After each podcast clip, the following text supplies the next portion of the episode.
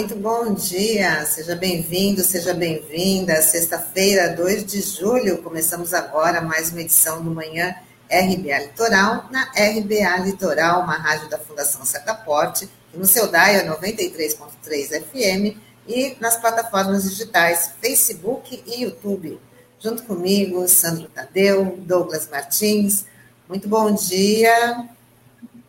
Bom dia, Tânia. Bom dia, Douglas. Bom dia, Norberto e Taigo aqui nos nossos bastidores. E um bom dia especial aos ouvintes internautas da RBA Litoral. Sandro, Tânia, Norberto, Taigo, bom dia. Bom dia a você também que nos acompanha pelo Dial 93.3 FM e você que nos segue pelas plataformas digitais. Começamos falando do Cristiano Alberto Carvalho, representante da Davat Medical Supply, que entrou na mira da CPI da Covid no Senado. O presidente da comissão, senador Omar Aziz, afirmou que ele foi o mentor das denúncias de corrupção apresentadas pelo policial militar Luiz Paulo Dominguete, que prestou depoimento ontem à comissão e teve seu celular apreendido. Aliás, um depoimento que trouxe muitas dúvidas, principalmente sobre um áudio apresentado pelo PM. Um depoimento bastante confuso ontem, hein? É verdade. Bom, se a gente, a gente vai procurar ser sintético aqui, né? Porque senão a gente vai se empolgar, né? Porque, mas a gente vamos, uh, vamos por partes, né? O, o fato principal ontem da CPI é que realmente foi confirmada a matéria da Folha de São Paulo, esse o Dominguete, que é o representante, se diz representante do laboratório, ele confirmou que houve essa denúncia, né, da, é, do pedido de propina por parte do governo federal, né, por parte de um representante do Ministério da Saúde, e que é, ele é, isso foi é o essencial da CPI. A partir dali começou um, uma bagunça generalizada a partir de um áudio que foi divulgado e que ele atribuiu ao Luiz Miranda, fazendo uma relação que ele teria, teria interesse em nessa propina aí, enfim, da vacina, da vacinação. E aí foi que começou a confusão toda, né? Porque em nenhum momento no áudio fala que há vacina. Num determinado momento no áudio, o Luiz Miranda fala meu irmão, e esse, o depoente de ontem, associou que seria o irmão dele que trabalha, o irmão do deputado que esteve na CPI, confirmou esse, essa situação suspeita da compra das vacinas da Covaxin, e aí ficou, virou um verdadeiro circo ali. O Luiz Miranda apareceu ali na CPI, conversou com jornalistas, falou que aquele era um áudio do ano passado relacionado à compra de luvas, enfim. E por conta dessa celeuma toda, né, houve até expressão alguns senadores, né, do G7, né, que são os senadores de oposição e ditos independentes, falaram que era uma o, o, o, o depoente de ontem era uma espécie de cavalo de Troia ali para descredibilizar, né, para afetar a credibilidade da CPI da Covid. Inclusive, ele teve o pedido de prisão feito ali por alguns senadores, como o Alessandro Vieira, né? É, que tem se, se, destacado aí na CPI, até pela formação dele, ele é delegado de polícia, então ele faz questionamentos muito pertinentes, faz amarrações, e ele deu uma declaração muito interessante ali, que eu acho que resume um pouco dessa briga de bastidores que está ocorrendo nessa questão da vacina, né? Que é, na verdade, o que está havendo, que veio à tona agora, é uma espécie de briga de gangues entre fornecedores de insumos e vacinas, né? E tudo isso por conta de uma rapinagem né, do orçamento público. Bom, vou parar por aqui, né? Passar a bola para o Douglas. É, como diz um samba antigo, se eu for falar dessa história, só vou terminar amanhã, né? A questão é que tem muitas coisas que não fazem o menor sentido e que desqualificam totalmente é, o processo, mas que já estão naturalizadas, infelizmente, aqui no Brasil. Né?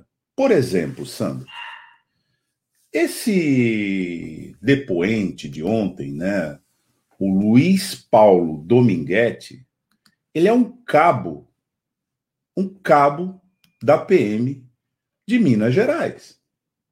Cabo da PM de Minas Gerais.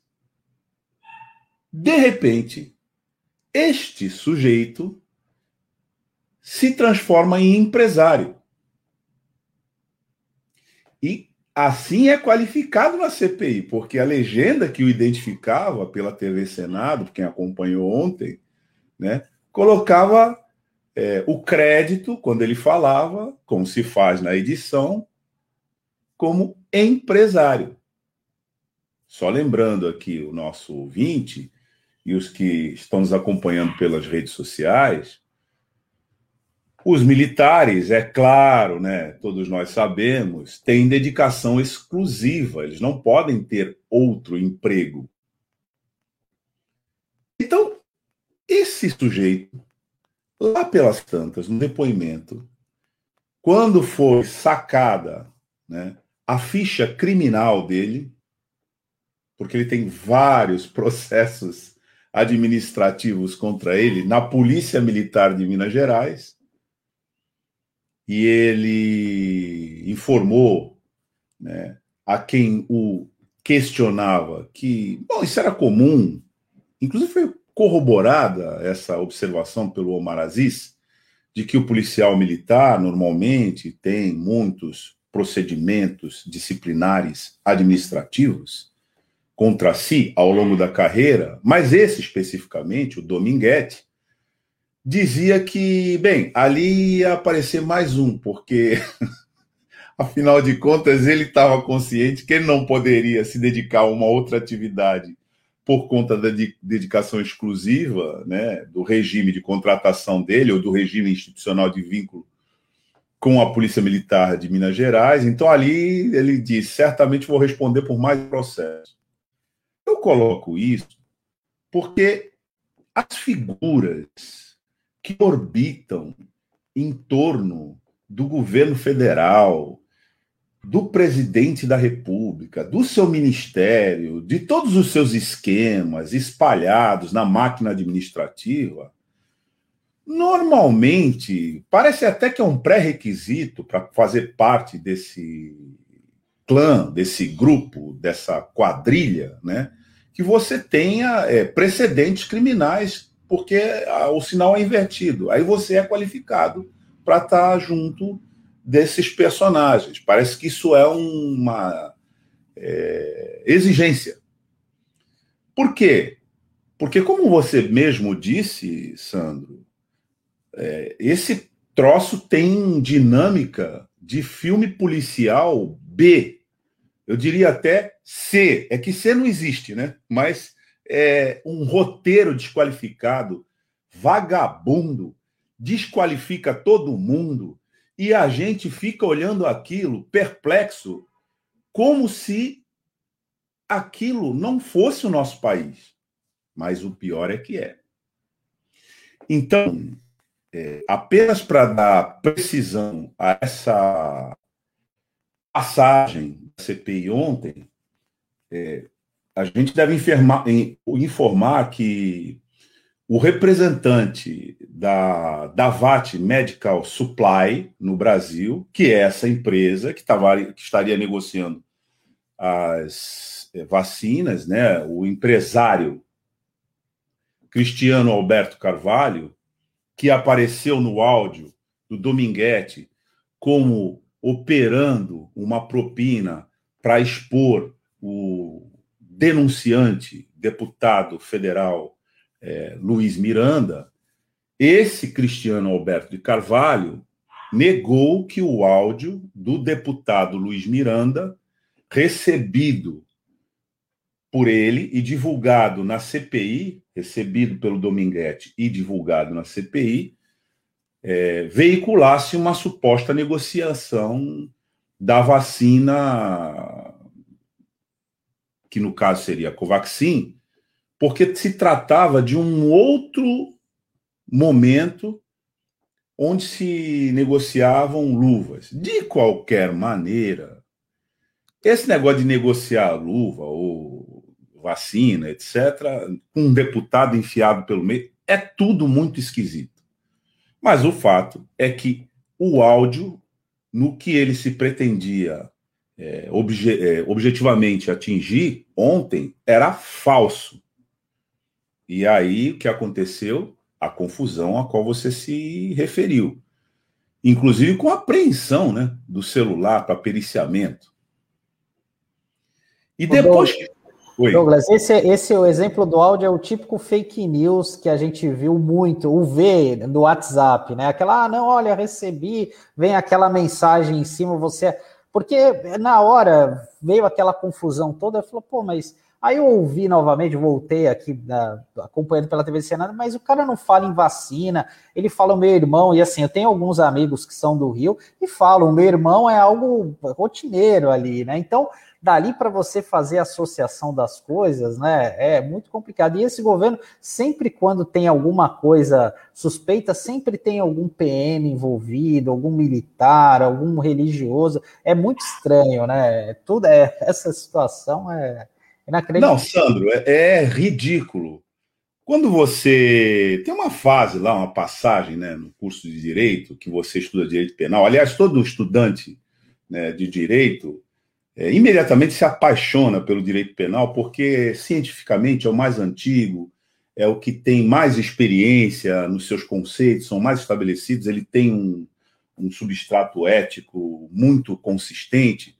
Então, é comum o estudante se apaixonar pelo direito penal.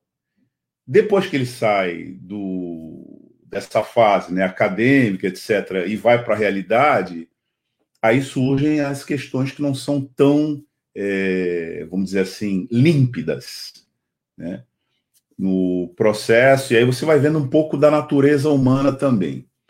Eu estou me referindo a isso porque, nesse caso, o Sandro, o que você viu ali foi um clássico que você aprende quando você está estudando direito penal no crime de estelionato.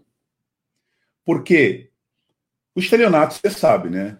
O, diferente do roubo e diferente do furto, que são procedimentos onde você subtrai o bem do outro contra a vontade dele, ou sem que ele esteja sabendo, no estelionato você enrola o sujeito para que ele te dê a coisa. Depois ele descobre que ele foi vítima de um golpe. É mais ou menos isso, tá? Mas eu estou dizendo isso pelo seguinte: tem uma advertência que os professores de direito fazem, é o seguinte, é, mas o mecanismo de ludibriação, o mecanismo de engano, ele tem que ser convincente. O estelionato é um crime que exige algum nível de inteligência do criminoso. Ele não pode ser um tosco, porque senão o sujeito não cai no golpe. Por exemplo, o sujeito não pode é, te oferecer num golpe desse, para você trocar, troca aí 50 reais comigo e bota lá no meio dos, do, dos trocadinhos uma nota de 3 reais. 3 reais não existe. Então o que, que acontece? Esse meio de enganação é muito tosco, né? não convence ninguém. Então, na verdade, se o sujeito cai num golpe de estelionato com uma nota de 3 reais, é, é ele que, na verdade, precisa prestar atenção, né? Esse áudio que foi apresentado ontem era uma nota de três reais, gente. Na hora a CPI matou, na hora os, os, os, os senadores pediram apreensão do celular e na hora foi desfeito o rolo. E ele deveria ter sido preso em flagrante ali. Só não foi porque a CPI tirou lá no começo uma orientação de não prende ninguém. Até porque, porque se prendesse cada um que fosse lá dar um golpe, haja cadeia, né? Porque aquilo ali foi um desfile de golpistas. As pessoas que apareceram defendendo esse governo Bolsonaro. Enfim, como você disse, não vão ficar aqui, né, é, eternamente fazendo essas considerações, mas só para mostrar o seguinte: você resumiu bem. É, ao olhar isso, é uma briga de gangue. E, gente, por mais que haja apreço por filmes policiais, né, isso quem aprecia me parece que é só na ficção, né, diante da sua TV, etc. Quando a gente é envolvido nessa é, nesse, nesse enredo desqualificado, a gente tem mais é que sair dele e deixar essa gente desqualificada no lugar onde eles merecem estar. Porque, vamos falar objetivamente, é na cadeia. Eu, Douglas, e só, só para finalizar a falada da VAT, eu estava comentando aqui com a Tânia nos bastidores, eu, eu, confirmei ontem com uma pessoa, uma fonte da Prefeitura de Santos, que realmente a Davat foi uma das sete empresas que chegou a fornecer, oferecer propostas de vacina aqui para a Baixada Santista, aqui para as prefeituras locais. Né? Inicialmente, eles ofereceram a vacina da, da Janssen, que é aquela com uma dose só, por preço de 14 dólares, salvo engano. E aí, aí quando o grupo manifestou interesse em comprar, é, ele falou: olha, eles, a empresa da VAT falou que estava com problemas e tal, e ofereceu como um plano B a da AstraZeneca, que seria um valor mais em conta, que seria 11 dólares a dose, né? Como a AstraZeneca são duas doses, né? Então seriam 22 dólares, né? É, então, esse detalhe curioso aqui em âmbito local. E a gente vai seguir falando sobre vacina, porque o, o governo federal defendeu comprar vacinas da Covaxin apenas para os chamados grupos de risco. Segundo reportagem do jornal O Globo, parecer da Secretaria Executiva do Ministério da Saúde defendeu que imunizantes do consórcio internacional fossem comprados para equivalente apenas a 10% da população brasileira é, que a gente chegou numa marca importante aí de quase 100 milhões de brasileiros vacinados na primeira dose, é, mas é um número grandioso, isso é fato, né? Mas ele, ele mascara a realidade, né? Porque se o Brasil tivesse comprando a quantidade de imunizantes igual a de outros países que tem uma população menor, a gente estaria avançado muito mais na vacinação, né? Que é a vacinação proporcional é, em relação à população ainda é muito pequena, né? O Brasil está lá no, no número 70, 80 desse ranking mundial, né? Então a gente tem que ficar sempre atento nesses dados, que é o que realmente interessa. É, tudo isso é, demonstra a inexistência de um plano nacional de imunização real, né? Que tenha começo, meio e fim, que tenha relatórios, inclusive de progresso. Isso é o óbvio, é o mínimo que se espera de uma gestão pública. Aliás, de uma gestão, é, não é nem da gestão pública, de gestão de qualquer coisa, né? Se você é, se propõe a fazer uma viagem, ideia aqui simples, né? Essa viagem é de 200 quilômetros, você tem que checar, né? Se tem combustível, se não tem combustível, vai ter, provavelmente você vai poder precisar fazer alguma parada, dependendo do horário, né? Uma parada para refeição, isso é óbvio. É óbvio, né? Agora, isso é elementar. Menos ainda. Se você for ao supermercado, você precisa ter uma ideia do que, que você precisa comprar, né? Agora, nós estamos falando de um país de mais de 200 milhões de habitantes que, desde o começo, a gente simplesmente não teve a rigor um plano nacional de imunização com começo, meio e fim, e com relatórios de progresso para informar para a sociedade brasileira o estado da arte, porque afinal de contas é ela que está morrendo, né? Mais de 500 milhões de pessoas. Então, essas informações, como você mesmo disse, apesar de um número de 100 milhões né, de vacinas terem sido aplicados na primeira dose, é um número que dá conta de metade, um pouquinho menos da metade da população brasileira, é primeira dose. E nós estamos há um ano e três meses, é, desde a primeira infecção que causou esse caos aqui no país. Então, o atraso tem que ser considerado aí. Porque alguns países que começaram é, junto com a gente né, já estão muito mais avançados na sua defesa contra a contaminação. Então, isso expressa, ao contrário do que o número é, sugere, isso expressa uma ausência, depois de um ano e, e três meses, de um plano consistente de vacinação. Se você contar aí no meio, né, todas as indas e vindas, e agora uma outra, uma, uma segunda, né, Tânia e Sandro, acho que a gente pode dizer assim, uma segunda contaminação, que é essa é, da, da contratação das vacinas, está infestado né, de, de meliantes, para ficar por um termo né, que é um termo técnico, né? Então, assim, tem outro, outra doença aí junto, né? que é essa doença da corrupção né? Num, num, na aplicação e no gerenciamento de um insumo que hoje dá conta da sobrevivência da sociedade brasileira. Então você tem razão. É, é, um número que impressiona, mas quando você vai apurar, ele é um número que decepciona. Bom, vamos falar agora de fake news, né? Que o ministro do STF, Alexandre de Moraes, abriu um novo inquérito para investigar as fake news. Ele afirmou que há fortes indícios e significativas provas e por isso é preciso apurar a atuação de uma possível organização criminosa digital que tem como objetivo atacar a democracia. Bolsonaro chamou a medida de retaliação, até porque nesse, nessa nova, nesse novo inquérito do ministro Alexandre de Moraes tem duas deputadas bolsonaristas na mira né, pelo, pelos atos antidemocráticos, que são é a Carla Zambelli e a Bia Kisses. Ah, sim. É, não, e tem outras também, viu, Tânia? Tem a Paula Belmonte e a Aline Sleutes, eu não sei exatamente como, se a pronúncia é assim do sobrenome, né?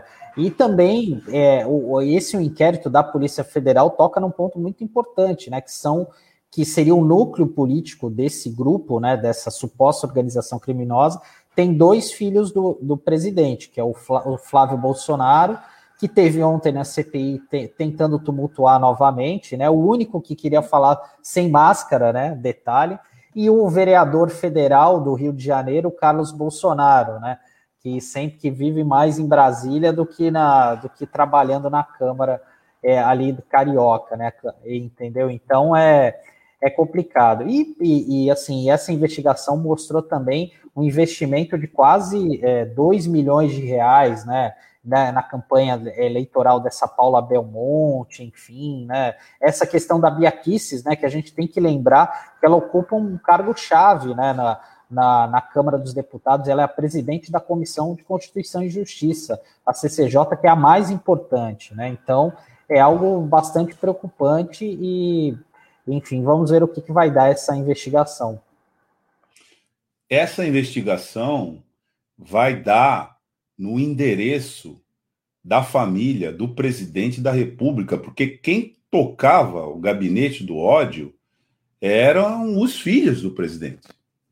Esse é que é o problema. Inclusive, ontem, naquela é, live que o presidente da República se propõe a fazer toda quinta-feira, ele reclamou diretamente disso. Ele classificou a abertura de inquérito proposta pelo ministro do Supremo Tribunal Federal, Alexandre de Moraes, como uma retaliação. Foi assim que ele chamou. Por que retaliação? Porque ele também já sugeriu isso. Querem pegar o filho dele. E, claro, a gente sabe que se essa investigação for para frente, vai pegar mesmo. Porque, Tânia, Sandro, essas investigações envolvendo a responsabilidade do próprio presidente e do seu entorno, elas têm uma peculiaridade com relação às investigações comuns. É que os fatos já estão muito evidenciados antes que o procedimento comece. A mídia já foi lá, já divulgou, já apurou, já fez grande parte do serviço de investigação através de jornalismo investigativo. É, é bom é, informar isso aqui. Por quê? Porque dá a impressão que vai começar uma apuração sobre um fato que a gente ainda não sabe exatamente qual é. Não.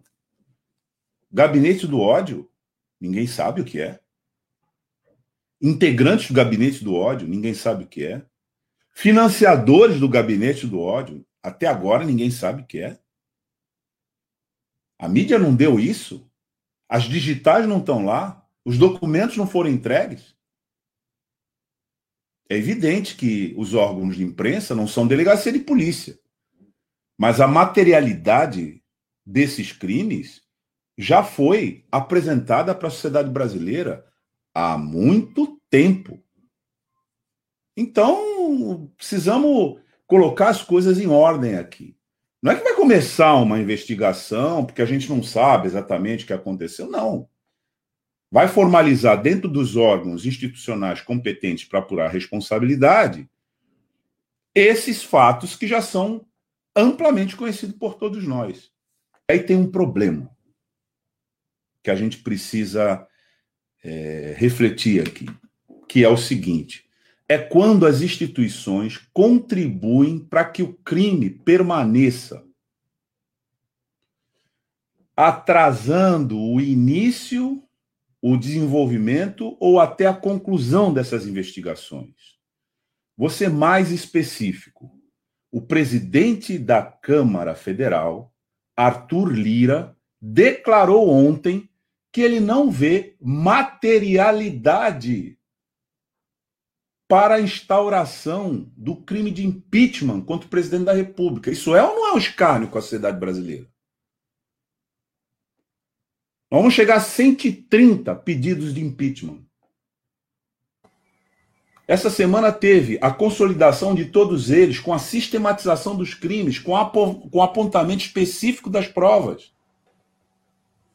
A CPI, no trabalho de investigação, já levantou várias é, conexões com o gabinete presidencial, inclusive agora de corrupção, como disse o Randolfo Rodrigues, terceira fase da CPI vai investigar a corrupção. Acabou aquela, isso sim, fake news desse governo de dizer que ele tinha acabado com a corrupção.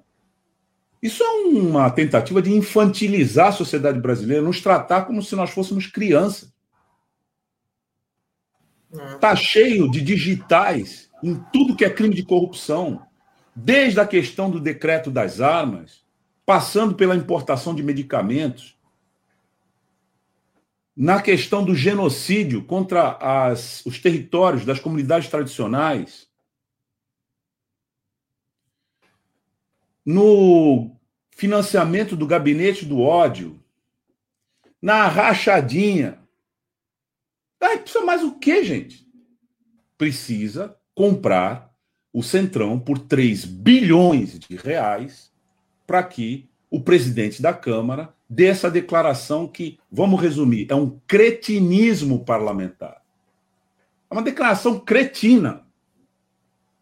Sujeito, diante dessa churrada de provas, diz candidamente não tem materialidade para prosseguir a investigação de todos esses fatos na Câmara. Então, não esses crimes, repito, se você pegar um, um delinquente comum, Aí você entende isso, porque são crimes em massa, né? Muitas pessoas. E aí tem um procedimento de rotina. Bom, vamos apurar o que, que é, etc. O sujeito tem direito de defesa. Tudo isso está correto. Mas quando se trata do presidente da República, que também tem direito de defesa, o que está se fazendo hoje, com essa é, protelação do impeachment, é autorizar que ele continue saqueando e cometendo os crimes em série contra a sociedade brasileira, e isso tem que ser dito de maneira direta para as pessoas entenderem. E é isso que justifica as pessoas saírem nas ruas né, para é, vencerem esse obstáculo da justiça que hoje se chama Arthur Lira. Tem que ficar explícito que o coautor do genocídio, de toda essa bandalheira que nós estamos vendo aí, tem nome é Arthur Lira, o presidente da Câmara, que por 3 bilhões de reais impede que o impeachment seja finalmente encaminhado é, na Câmara Federal. Douglas, o Arthur Lira amanhã deve ser bem lembrado na, nos atos de, de amanhã, porque já são 177 manifestações em todo o país e também no exterior que já estão marcadas é, para o ato né, de 3 de julho mais um dia de fora Bolsonaro. Lembrando aqui, porque aqui em Santos o ato acontece na Estação da Cidadania às quatro horas da tarde. Então, essas manifestações terá também aí um, um, uma cobrança para o presidente da Câmara dos Deputados, o Arthur Lira. É, hoje, Tânia, é, para compreensão é, adequada do impasse, o nome, o rosto, a identidade do Arthur Lira tem que passar para a linha de frente é, da mobilização é, nacional, porque é ele que está em coautoria com o presidente da República, para que a gente não, não, não, não saia desse círculo mórbido que se transformou esse governo. Então você coloca muito bem, né, essa questão que nas ruas também tem que ser identificado isso. É complicado porque o que ele diz é ele já foi interpelado, né, Sandro, Tânia, pela, pelo Supremo Tribunal Federal, que encaminhou para ele, né, um, porque houve um pedido junto ao Supremo Tribunal Federal de que finalmente esse processo de impeachment fosse aberto. E o Supremo disse, de acordo com a lei, claro, que ele, Supremo, não abre esse processo. E não pode, em tese, intimar o presidente da Câmara, que é um outro poder, é, que o faça. Mas aí, se não me engano, a ministra Carmen Lúcia despachou um ofício é, pedindo explicações para o Arthur Lira de por que é, afinal de contas, que ele não instaurava esse bendito impeachment. E ele respondeu para o Supremo Tribunal Federal que ele não tem prazo para examinar. Na época ele falou isso, não tem prazo. Então eu vou examinar. Foi isso que ele respondeu. E ontem ele disse de essa enxurrada de provas e não tem materialidade. Aliás, ele disse: Vamos aguardar o fim da CPI para ver se a gente vai ou não é, considerar a hipótese de encaminhar esse pedido, examinar o pedido, porque na verdade ele examina o pedido, ele pode indeferir e aí ele fundamenta. Aí tem alguns procedimentos de recurso, etc. Ele sequer examina. Bom, gente, a gente vai encerrar aqui a nossa participação, porque a Nani já está esperando, porque hoje sextou e é dia de dialeto cultural. Vamos chamar a Nani, né? Abra seu microfone, Nani. Muito bom dia. Tudo bem? Bom dia, gente. Tudo, tudo indo, né, gente? Então, com essa turma aqui que fala bastante, a gente já ia deixando você aí na, na, na espera, né? Não, ela, já ia, ela já ia impetrando um pedido de impeachment para tirar todo mundo daqui. Exatamente. Estou aqui super atenta aqui em todos, todos os comunicados. Também vamos falar aí do ato que vai acontecer aqui, né, amanhã. E é isso, né, gente? Fora Bolsonaro, Tamo então, com a sua presença aqui, a gente vai se despedindo, deixando agora você no comando, tá? Desejando aí para os nossos ouvintes, nossos internautas, um ótimo fim de semana, que agora é a hora da Nani Boni. Peraí, só, só perguntar. Nani, cadê o Oi. Chicão? Meu, tá dormindo. Você acredita? Eu vou até falar baixo para ver se ele não acorda. Tá bom. tá bom.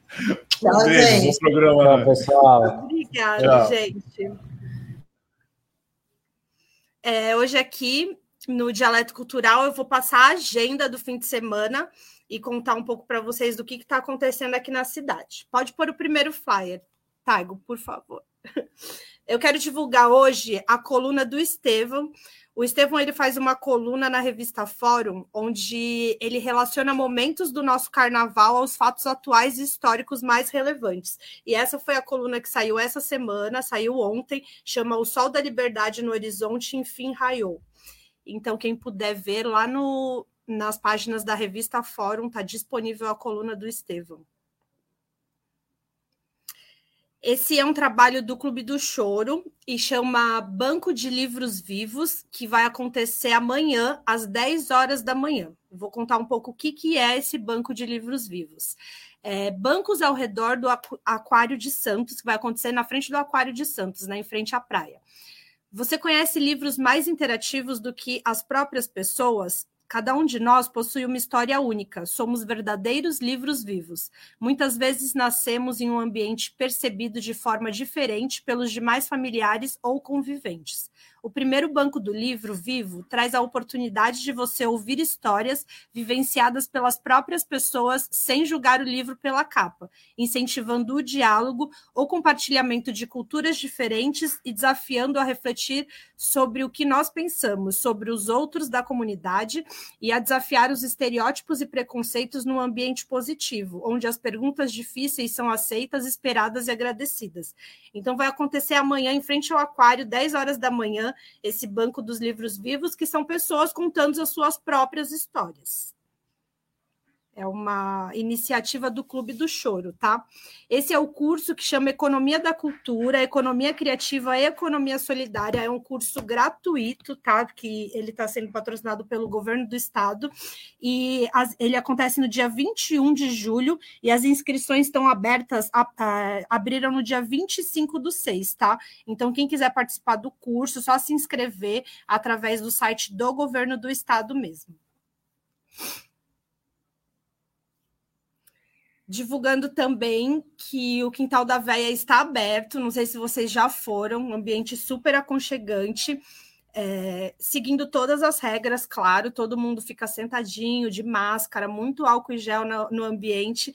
E no sábado, amanhã, às 19 horas, tem Conrado Pousa e Delcinho Mendes. E eu não estou com o flyer aqui, mas todo domingo também tem o pagode do JR, né? O samba do JR. Não sei nem se ele está ouvindo a gente, que normalmente ele está.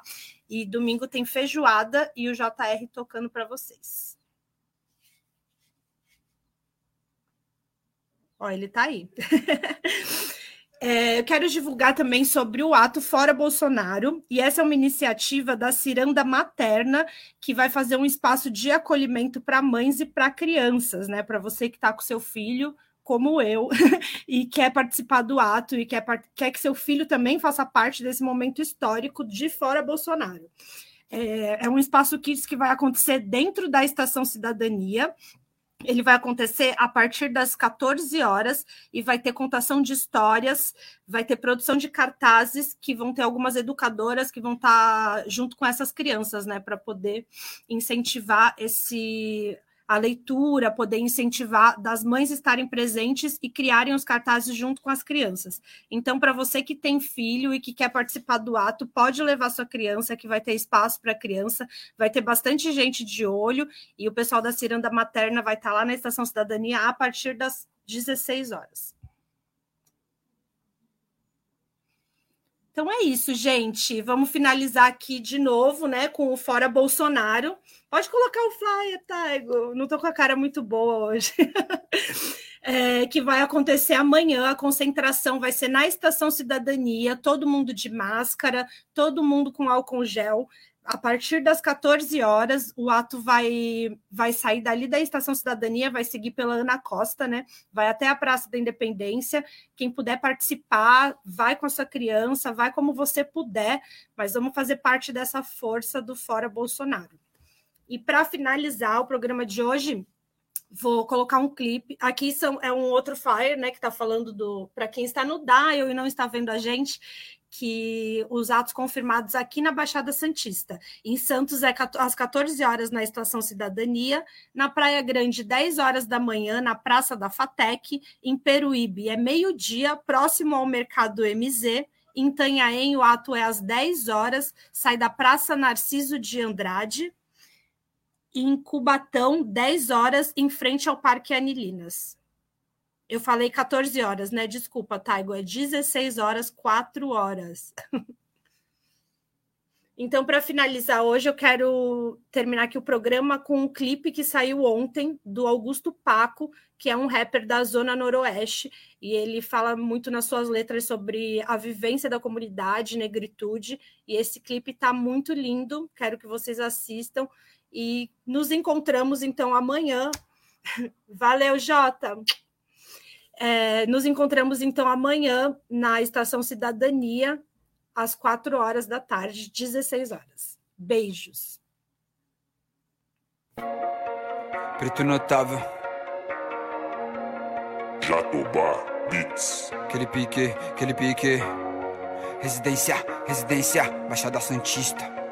Pisando macio de Nike bolha Pra quem colecionava só bolhas nos pés. Uma chance, duas escolhas Amor ou dinheiro e diferentes papéis. No bonde só tem fiel Visionário luneta, palmeia da laje. Já que os pretos são chave Abre os portões, as portas Quem desconta o custo, desconta o custo. Balança a vista que ela raia a blusa O estoque vermelho, a sua modelo empinada Na minha garupa, me desconta o custo Me desconta o custo. Pra não ser forjado pela viatura. Bater sushi em todas minhas blusas Sem precisar pôr ferro na cintura. Me desconta o custo Atividade, atividade, viva a vida de passagem. 5755, 33, Embraer, Coca Avião da FAB. Caixa 2 e Lava Jato, bandidos engravatados. Herança deixa pros teus netos aí.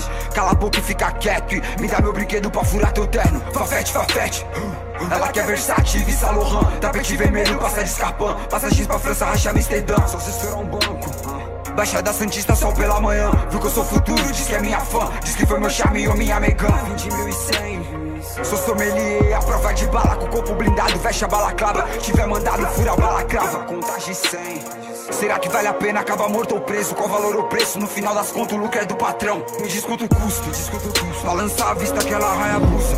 O estoque vermelho, a sua modelo empinada na minha garupa. Me desconto o custo, me desconto o custo. Pra não ser forjado pela viatura. Bater sushi em toda minhas blusas. Sem precisar pôr ferro na cintura. Desconto o custo. Eu não posso rodar, eu não posso falhar. Quem não pode errar sou eu. Eu não posso rodar. Eu não posso falhar, eu não posso. Tudo foi graças a eu. Eu não posso rodar, eu não posso falhar. Nunca. Quem me protege é Deus. Se mosca na pista, te levam na micha. Robôzão virou cibote. Sou passado de norte, é que a tropa tá forte. É só capital de giro. A capa da Forbes, visão de ciclope. Depois só corte de giro. As capas no bolso, sapato barão. Vocês ainda são girindo. Eu nem falo de crime, falo de dinheiro. Não importa como eu consigo. Paco Rabane na minha pele preta. Instalo melanina, compro autoestima. Fortuna de fato é geladeira cheia. Malote no podre, conforto e família. Nunca do duvide da dispo da tropa, humildade, respeito, muita disciplina. Pra quem nasceu pra ser funcionário, só vou morrer se for pela gerência. Balança a vista que ela raia a blusa. O estoque vermelho, a sua modelo empinada na minha garupa. Me desconto desconto tudo. Pra não ser forjado pela viatura. Bater sushi toda minhas blusas. Sem precisar pôr ferro na cintura. Me desconto custa.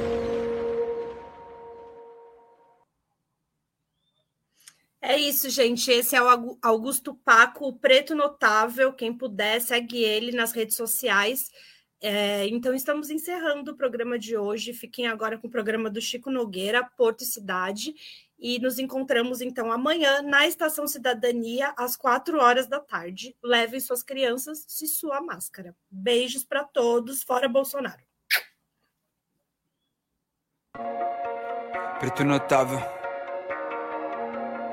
Jatobá Beats. Aquele pique, aquele pique.